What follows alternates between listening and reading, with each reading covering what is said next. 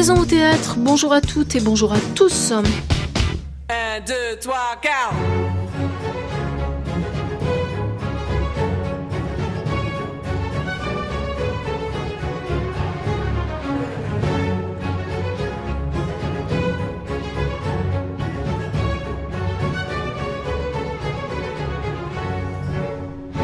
Voici quelques semaines, nous recevions une pétition regrettant l'absence de femmes candidates à la direction du Théâtre national populaire de Villeurbanne.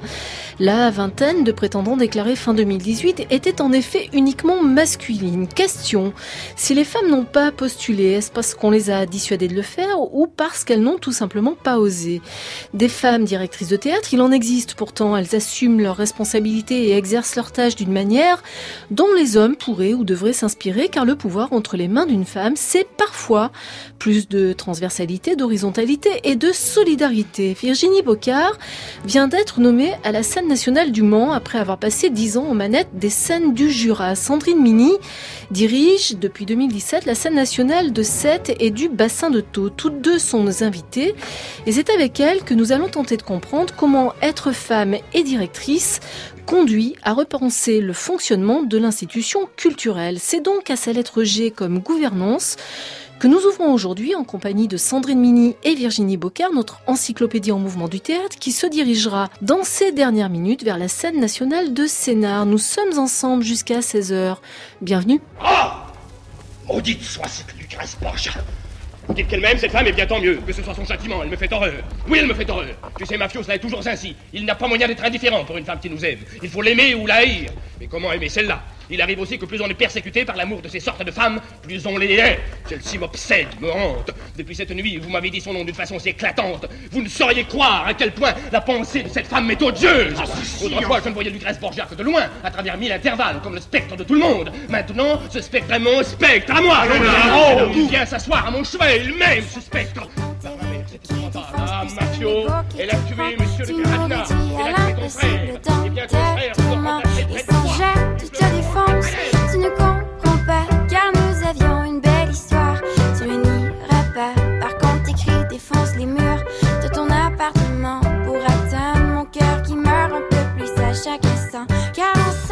Bonjour Virginie Bocard. Bonjour. Bonjour Sandrine Mini. Bonjour. Vous êtes toutes deux directrices de théâtre, directrices de scène nationale. Je ne pense pas que vous soyez pour autant des Lucrèce Borgia en puissance dans cet extrait de la pièce de Victor Hugo qu'on vient d'entendre qui date de 1948. On entend bien hein, l'effroi que suscite chez les hommes cette figure d'une femme au pouvoir et dont Victor Hugo a dépeint les traits d'une manière euh, totalement abominable puisque c'était un tyran sanguinaire. Le regard des hommes sur les femmes qui occupent des postes à responsabilité a bien évidemment et fort heureusement changé. Pour autant, a-t-il, selon vous, suffisamment changé? Je veux dire, est-ce que on persiste à voir dans une femme directrice un succès d'année de Lucrèce Borgia avec tous les clichés qui lui colleraient à la peau et ce cliché bien connu qui est celui de l'hystérie? Virginie Bocard. Alors, euh, le cliché de l'hystérie, euh, écoutez, euh, je pense pas avoir souffert de ce cliché-là euh, ces dernières euh, années. Euh. en tout cas, évidemment, quand on est nommé, j'ai été nommée il y a, il y a 10 ans scène du Jura. Une des premières questions, c'est comment vous avez fait pour être nommée directrice à 35 ans. Donc là, euh, moi, je le prends avec beaucoup d'humour. Au départ, j'étais un peu désemparée, donc euh, je sortais mon CV et, j'avais presque envie de, lire mon dossier pour affirmer ma légitimité. Aujourd'hui, euh, j'en ris, parfois un peu amèrement, mais je me sens totalement à ma place et j'ai pas envie de justifier sur justifier. je suis là, je travaille, j'ai une direction, je conduis un projet et tout va bien pour moi. Sandrine Mini.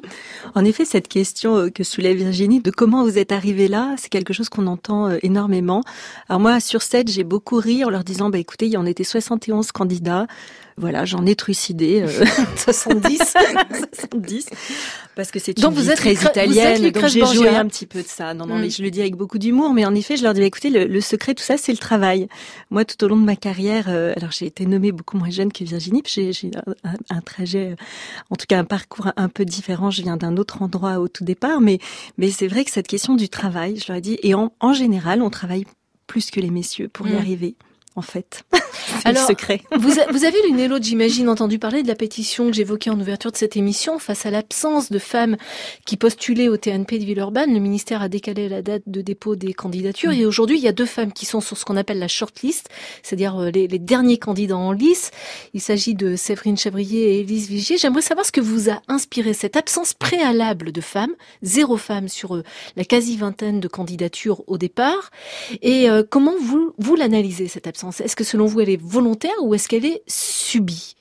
Sandrine Mini. Moi, je pense qu'il y a une question de légitimité, c'est-à-dire que les femmes ne se sentent pas encore suffisamment légitimes à se positionner sur ce genre de poste, enfin me semble-t-il, et ça vient d'une forme de conditionnement où euh, ça vient déjà d'elle-même, hein, en se disant on va candidater, mais de toute façon on ne sera pas retenu sur une maison telle que celle du TNP, qui est une grosse maison, qui est une grosse maison.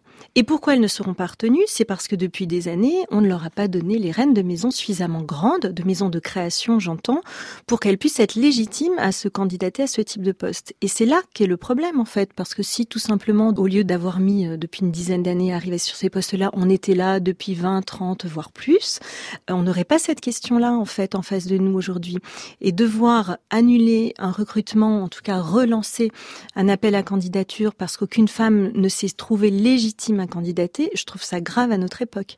Donc il y aurait presque une forme d'autocensure qui agirait encore euh, Virginie Bocard. Je le pense. Euh, je pense aussi que ça pose euh, la question de des organisations de nos théâtres parce que a-t-on vraiment envie de diriger un établissement comme il est organisé actuellement?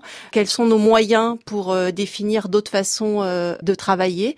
Par exemple, dans d'autres théâtres aussi, et je pense que Sandrine aussi, tu as des coups de fil, se poser la question de prendre une direction aujourd'hui, se pose la question de comment faire quand on est une femme, qu'on a fait le choix aussi d'avoir des enfants de conjuguer une vie professionnelle à une vie euh, personnelle. Et pour ça, ça nécessite que nos maisons euh, se questionnent sur le partage du travail, des délégations aussi euh, sur la programmation. Dernièrement, il y a eu un article d'un collègue qui disait ce n'est pas le tout programmateur, comment on fait nos repérages de spectacles et comment nous-mêmes, à nos places de directrices, nous sommes capables de déléguer, de partager, d'avoir un autre rapport au temps mmh. dans cette société où tout s'accélère.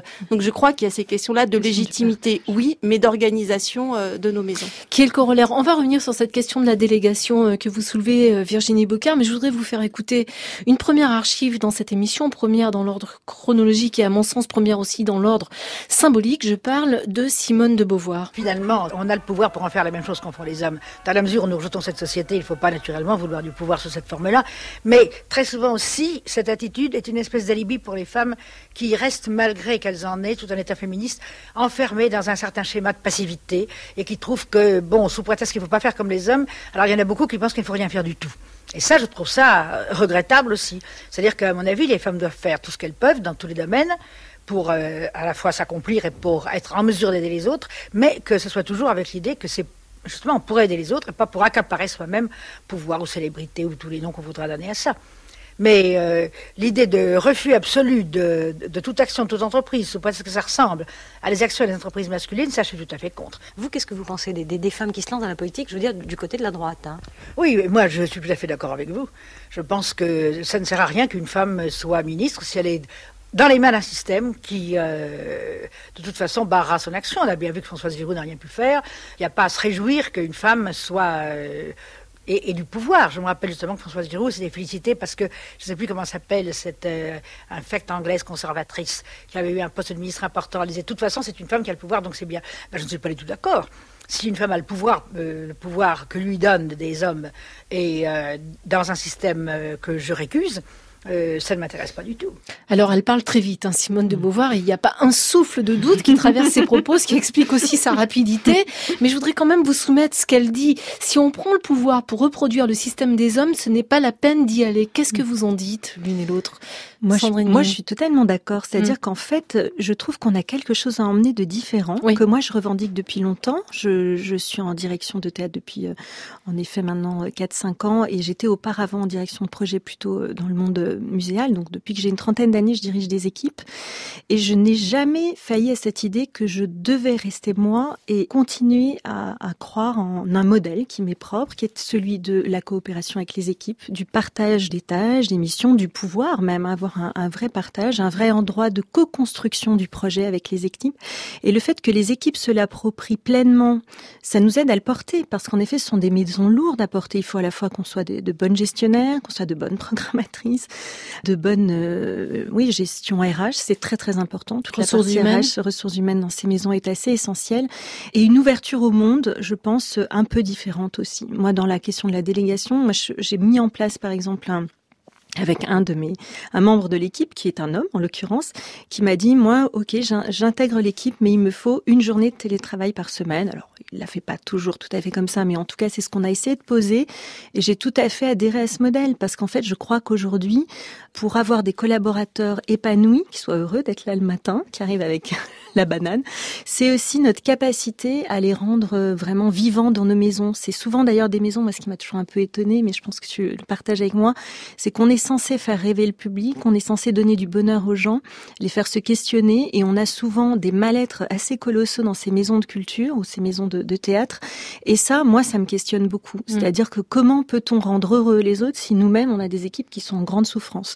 Moi, c'est ce que j'ai trouvé à mon arrivée, beaucoup de souffrance dans, dans cette maison. Et ça a été le premier truc à régler comment on fait pour euh, voilà prendre en compte la souffrance des collaborateurs, faire en sorte qu'elle passe, construire ensemble et aller vers du bien-être au travail. Virginie Bocard Pour compléter, euh, je dirais que euh, effectivement, on, est là euh, pour inventer un, un, nouveau modèle. Enfin, le paysage change depuis quelques années. après, on peut être une femme et être dans des attitudes complètement virilistes, avec des modèles aussi patriarcaux. Enfin, je, je pense qu'il faut aussi faire attention qu'il n'y a pas une direction qui soit genrée. Des hommes, des femmes, c'est une façon d'être en fait au monde.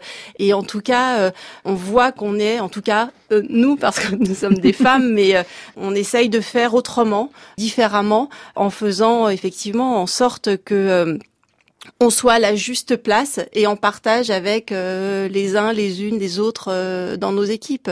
Donc euh, c'est une façon de faire un nouveau chemin qui s'invente. générationnel d'ailleurs. Je pense que c'est générationnel. Enfin, ce n'est pas seulement juste du ressort du féminin, c'est sans doute aussi du ressort générationnel. Mais c'est quand même intéressant. Et je ne sais pas ce que vous en pensez. Pourquoi est-ce que l'horizontalité, la transversalité, la mutualisation effraierait sans doute moins les femmes que les hommes, qui sont plus pour un fonctionnement vertical ou pyramidal? know, Je sais pas si ça, euh, parce que nous avons aussi des, enfin des, des collègues qui sont euh, directeurs, qui sont aussi dans des façons de, de diriger euh, des maisons, qui sont aussi dans le partage et dans l'échange et de façon horizontale. on peut être mm. une femme et, et vouloir mettre sur la table ce qu'on n'a pas. Enfin, c'est vraiment une façon d'être aux autres et une façon d'être en rapport avec le monde. Et, et, par contre, en tant que femme, ce que je peux dire, c'est que je, la notion de sororité sur comment on développe euh, des coopérations, nous, euh, directrices, comment on travaille ensemble, comment on peut aussi se donner des tuyaux. Enfin, c'est cette question-là, c'est comment aujourd'hui une femme directrice dans l'organisation qui est la nôtre, qu'est-ce qu'on invente, qu'est-ce qu'on met en place euh, pour les déplacements sur la délégation du temps de travail? On a des enfants, on fait comment? Est-ce qu'on se déplace tous les jours? Est-ce qu'on est un bon professionnel si on va au spectacle tous les soirs? Et si on reste avec les équipes artistiques jusqu'à 2 heures du matin et qu'on fait toutes les afters question, question subsidiaire, est-ce que ça, ça vous entraîne à vous poser la question, est-ce que je suis une bonne mère? Ah bah, euh, est-ce que non mais est-ce que vous vous la posez cette question? Ce qui veut pas dire vous devez vous la poser. Hein. Je me garde bien de de faire ce pas-là que je n'ai pas du tout envie de faire. Mais est-ce qu'elle vous vient en tête? Ah bah En tout cas, est-ce qu'on a une bonne mère? Je crois qu'il faut pas qu'on le soit totalement. Mais en tout cas, c'est comment moi en tant que euh, femme qui a fait le choix d'avoir euh, des enfants et de, de postuler à une direction et, et diriger des maisons, comment j'organise et comment je conjugue tout ça, ces agencements-là. Et ça veut dire que je me base sur le projet artistique et culturel que j'ai envie de développer. Et c'est par ce projet artistique et culturel que je fais des choix et que je priorise et qui fait que je suis pas au spectacle tous les soirs et que j'ai du temps aussi pour moi, pour penser, réfléchir et être avec les êtres qui me sont chers et mes enfants. France Culture. Une saison au théâtre. Joël Gaillot.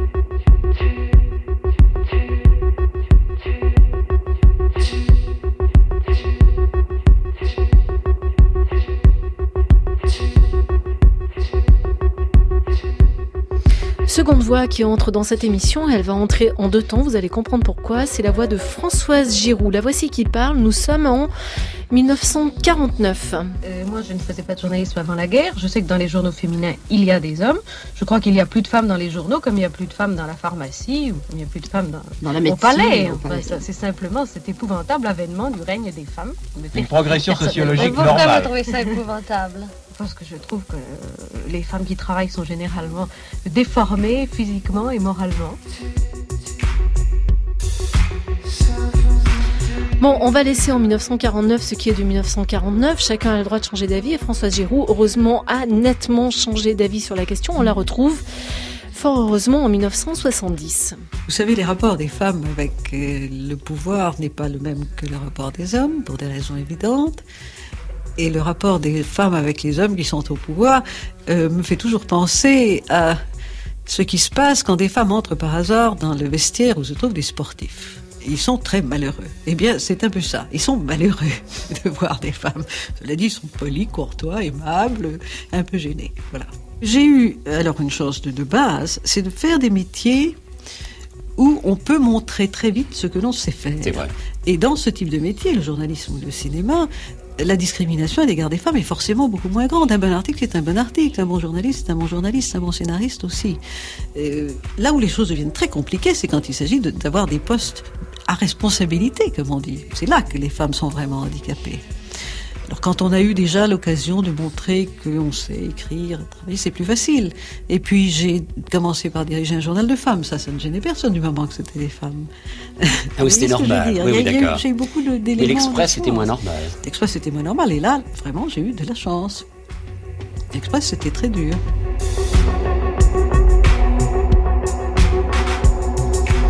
Lorsque je dirigeais un journal de femmes, dit Françoise Giroud, ça ne gênait personne. Une fois que j'ai été directrice de l'Express, ça devenait beaucoup plus compliqué. Je voudrais revenir vers cette histoire du, Théâtre National Populaire de Villeurbanne, mais on pourrait euh, étendre euh, le cas Villeurbanne à d'autres grands lieux et à des grands festivals et voir si le parallèle résiste. Lorsqu'on dirige une scène nationale, vous êtes actuellement 13 directrices sur les 74 scènes nationales qui composent le territoire. Il y a un peu plus de parité à la direction des centres dramatiques qui sont dirigés par des directrices qui doivent être en plus des artistes. Est-ce que ça pose problème aussi pour ces raisons-là, la direction des grands lieux? Parce que plus de visibilité, parce que plus de retentissement? Sandrine Mini? Je pense qu'il y, a des enjeux aussi. Euh, on oublie peut-être aussi qu'on a un métier extrêmement politique. En fait, on est en lien avec beaucoup d'élus, on est en lien avec beaucoup de responsables politiques. Alors paradoxalement, moi qui suis dans une ville du Sud, on pourrait imaginer que dans le sud, forcément, euh, le fait d'être une femme, on va plus vous jauger, etc., vous juger aussi. C'est pas forcément le cas parce que j'ai la chance d'être dans une ville à Sète qui est une ville avec une forte culture italienne où la place de la femme est très importante, en fait, dans l'inconscient en tout cas. Et du coup, il y a un grand respect envers ce que je fais, le travail que je mène. Mais c'est vrai que ce rapport étroit aux politiques de nos lieux et les scènes nationales sont des lieux politiques. Hein, je crois qu'on le vit au quotidien l'une et l'autre régulièrement, fait que c'est peut-être ça qui nous met cette pression et qui fait qu'il faut toujours prouver qu'on est à la hauteur, ou en tout cas régulièrement affirmer des choses. Moi, ce que je peux peut-être quand même noter dans tout ça, c'est que on nous fait parfois peser des choses, en tout cas ça a été le cas moi dans mon poste précédent. Si on avait été un homme, on ne nous aurait ni parlé comme ça, ni traité de telle manière. Et ça, il y a encore un énorme travail à faire. Je crois que c'est probablement de l'ordre de l'inconscient de ces politiques. Moi, j'étais en, en banlieue est à Lyon avec vraiment des politiques complexes, mais où si j'avais été un homme, j'aurais mis un coup d'arrêt, ou en tout cas, j'aurais pu les cantonner ou les mettre dans un corner et j'aurais pu les bloquer. Et le fait d'avoir été cette femme que je suis, pour le coup, ne m'a pas protégée. Mmh. malgré mon intelligence, malgré le projet de qualité que j'avais développé. C'est là où on peut se dire que voilà, on a encore un petit peu de travail.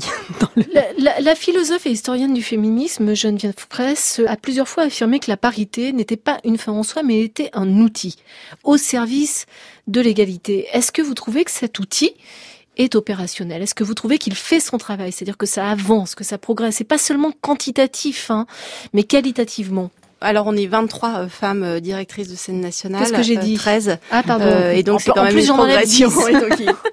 Je crois qu'en tout cas, euh, pour réagir, euh, le sexisme est, bien ancré dans nos milieux et encore, on voit quand on est nommé. Dernièrement, j'ai un collègue qui me dit euh, "Tu as été nommé à la scène nationale du Mans, j'ai bien fait de postuler parce que si j'avais postulé, j'aurais travaillé, mais je l'aurais pas eu parce qu'aujourd'hui, il y a que des femmes qui ont des postes."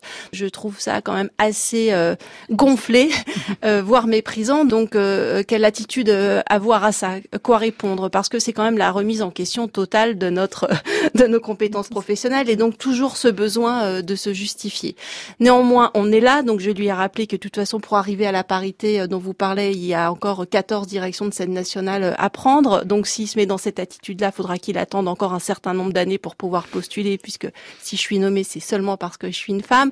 Donc on dit ça et en même temps, est-ce que c'est bien utile de le dire? Je crois que le fait d'arriver à cette parité, qu'on arrive de plus en plus, ça permet aussi de, de définir des lignes éditoriales qui posent la question euh, euh, des minorités euh, dans notre société. Mm. Donc des minorités qui sont des femmes, mais aussi d'autres minorités, les personnes qui sont, bah voilà, qu'on ne voit pas. Et donc dans la ligne éditoriale que j'ai développée, j'ai beaucoup questionné le féminisme et les féminismes, et avec des autrices associées au projet, qui permettent aussi ben, de, de, faire avancer les choses. Mm. Donc peut-être en ayant des femmes à la direction de nos théâtres, les artistes femmes seront beaucoup plus visibles, moins marginalisées et moins infantilisées.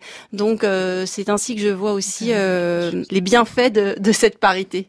Alors il y a ce qu'on fait, ce qu'on produit, ce qu'on met en œuvre quand on est euh, aux, manettes, aux responsabilités, et il y a comment on est.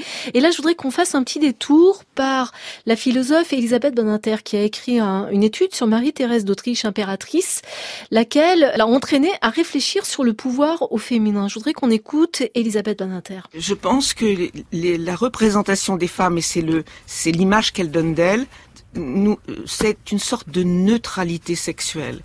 Euh, Marie-Thérèse n'hésitait pas à se servir de, l'image de la féminité, de la maternité pour imposer son, pouvoir et faire de ce que l'on considérait comme une faiblesse en vérité une force politique. Aujourd'hui, les femmes politiques ont adopté euh, un style de neutralité où il n'est pas question de montrer euh, ni la, moindre émotion, ni la moindre larme, ni de la moindre compassion l'objectif d'abord comme un homme. Alors, qu'en dites-vous? Sandrine Virginie Bocard. Non, bah moi je, je, Virginie Bocard je suis ce que je suis. Mm. Euh, je sais que parfois on voudrait euh, euh, me contenir, mais je je me neutralise pas quoi. je suis ce que je suis. Et, et, après on fait avec. Et je crois que c'est tout l'enjeu dans nos sociétés, c'est de faire avec les uns et avec les autres. Donc parfois je me dis oups, et en même temps je travaille et, on travaille et, et, ça avance. Il y a beaucoup de respect des équipes mm. parce qu'en effet on, on, a quand même à certains endroits de, de nos équipes notamment je pense aux équipes techniques, essentiellement des populations masculines en face de nous. Voilà, moi, à la fin du démontage, je passe saluer tout le monde au plateau. Euh, bon courage les gars. Euh, voilà, j'ai pas besoin de hausser la voix, d'en faire des caisses. Il y a du respect. Vous m'aviez dit euh, dans, un autre moment, vous m'aviez dit, Sandrine Mini, que vous n'aviez pas besoin de montrer vos, muscles. que je n'ai pas par ailleurs, mais mais c'est vrai. Ça, en fait, ça, ça m'intéresse même pas. J'ai envie de dire. Et moi, mon autorité. Par contre, on n'est pas ni dans la cogestion, ni dans voilà, j'ai ma ligne. Vous restez la directrice. Je reste la directrice avec toutes les responsabilités. Et puis voilà, et si, si je me plante, c'est ma seule responsabilité et uniquement la mienne. Euh, Là-dessus, il n'y a aucun problème. En revanche, euh, c'est vrai que j'ai envie qu'on puisse euh, faire ce chemin d'une autre manière, quoi, réellement, c'est-à-dire ce qu'on est, c'est-à-dire euh, moi, je parle assez doucement. Alors souvent, j'amplifie quand on est dans des grandes salles. Ça, j'ai pas besoin d'être dans d'une après, je, succède à un modèle qui était totalement à l'opposé. Alors peut-être que, en effet, j'ai eu besoin, en tout cas, j'ai ressenti de la part des équipes cette nécessité de, cette douceur et d'une forme de, quelque chose qui les englobe et qui les rassure. Mais pour autant, euh, je les sens très à côté de moi dans le projet, dans la rapidité du projet, dans, une forme de grande énergie et tout ça dans beaucoup de respect. Moi, c'est ça qui. Mais je pense que le respect, euh, c'est à nous de l'imposer par celui qu'on porte nous-mêmes à nos collaborateurs de la vie, de ce qu'on parlait des, vies personnelles aussi, du fait qu'on est dans des métiers extrêmement chronophages avec de très gros horaires. Moi, je crois qu'à part l'hôtellerie-restauration, je connais assez peu d'autres métiers où on commence aussitôt le matin pour finir aussi tard le soir, et que cette attention qu'on se doit d'avoir à la santé, au travail, au bien-être à nos collaborateurs, c'est un plus pour nous et pour, euh, enfin, dans, dans le rapport à l'équipe, quoi, réellement, parce que sans les hommes et les femmes de nos théâtres, on va nulle part. Hein. C'est vraiment là, c'est le, on s'appuie énormément sur eux, donc il faut cette, cette attention de chaque instant. Mais je suis pas leur mère non plus. Hein. la, la, devise de la République française, c'est liberté, égalité, fraternité. Moi, je retiens un mot dans ce que vous avez dit, qui est le mot sororité. Et je le trouve très intéressant parce que peut-être que dans sororité euh, se cache tout un arsenal de pensées, de méthodes, de processus, de conscient et d'inconscient qui va engager, entraîner quelque chose derrière, politiquement pour le coup, qui est complètement différente. Et la fraternité dans un monde patriarcal dans lequel nous vivons, qui connaît peut-être une fin de règne, on a vu qu'elle ne produisait pas toujours les effets qu'elle est censée produire. Alors peut-être qu'il faut mettre en œuvre une forme de sororité à partir de maintenant et que les hommes aussi peuvent la mettre en œuvre s'ils ne le font pas déjà. Et le font déjà. Je crois que c'est là que ça se situe en fait, hein, cette sororité, cette euh, façon euh, bienveillante euh, de travailler ensemble et en complémentarité et en résonance les uns avec les autres.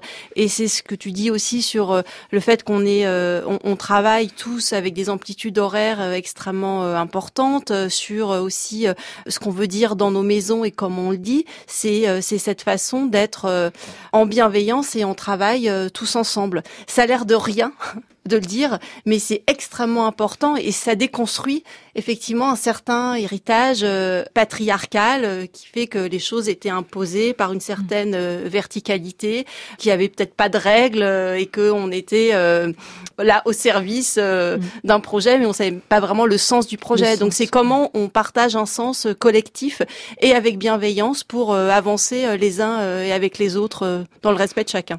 J'ai une putain de vue ce soir de ma chambre, je vois la ville en bas, toujours la même histoire. Prédateur embusqué sur les toits, je suis putain de seul, putain de bleu, j'ai une putain d'envie de toi.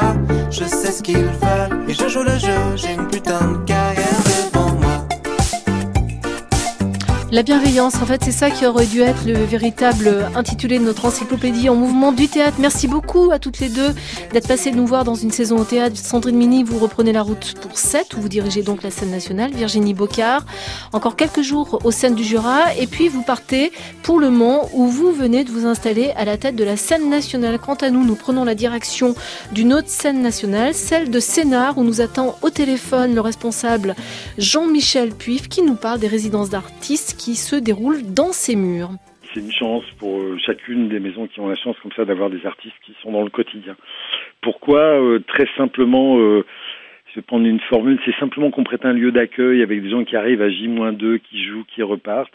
Avoir quelqu'un avec qui on, tisse une quotidienneté et quelques fraternités comme ça à rêver des projets ensemble, c'est une façon incroyable d'habiter déjà la maison et de proposer des tas de rendez-vous qu'on ne pourrait pas quand les artistes ont dans les logiques de tournée, ils ont peu de temps à pouvoir consacrer à du développement de public, à inventer d'autres formes ou tester d'autres choses. Avoir le temps et pouvoir s'inscrire comme ça dans des séquences différentes, c'est pouvoir inventer des niveaux de réponse, des, des sollicitations, d'autres propositions pour convoquer du public à un autre moment, quoi, une autre relation. Et j'imagine que ça remet aussi du sens pour les équipes qui travaillent avec vous, parce que j'entends dans vos propos, euh, Jean-Michel Puif, une certaine frustration quand vous dites, euh, quand on a des équipes qui arrivent à J-2, ils font le spectacle et puis après ils repartent tout de suite derrière. Finalement, c'est réduire l'équipe de la scène nationale à un rôle de chef de gare. Je suis un peu sévère parce que bien évidemment, euh, d'abord, beaucoup de scènes nationales font des séries. Euh, donc des fois les inscriptions sont quand même heureusement un, un petit, peu, peu plus longues. longues. et c'est quand même à l'échelle souvent d'une semaine. Mais euh, c'est vrai qu'il y a quelque chose de frustrant parce que ça va trop vite et le temps et l'économie et, les économies de projet font font qu'il y a cette brutalité comme ça d'apparaître disparaître très rapidement. C'est sûr que euh, bah, quand on a la chance comme ça de voisiner comme ça avec euh, des artistes, bien évidemment il y a d'autres projets qui naissent, il y a d'autres natures de relations qui s'inventent pour parler crûment, euh, ça fout un joyeux bazar dans, nos baraques. Patrick est un personnage euh, magnifique, généreux et haut en couleur. Je vous jure que dans l'équipe, c'est plutôt, euh, ils sont assez réjouis quand ils reviennent tourner. Il vient, il vient un peu secouer les plumes du grand bâtiment.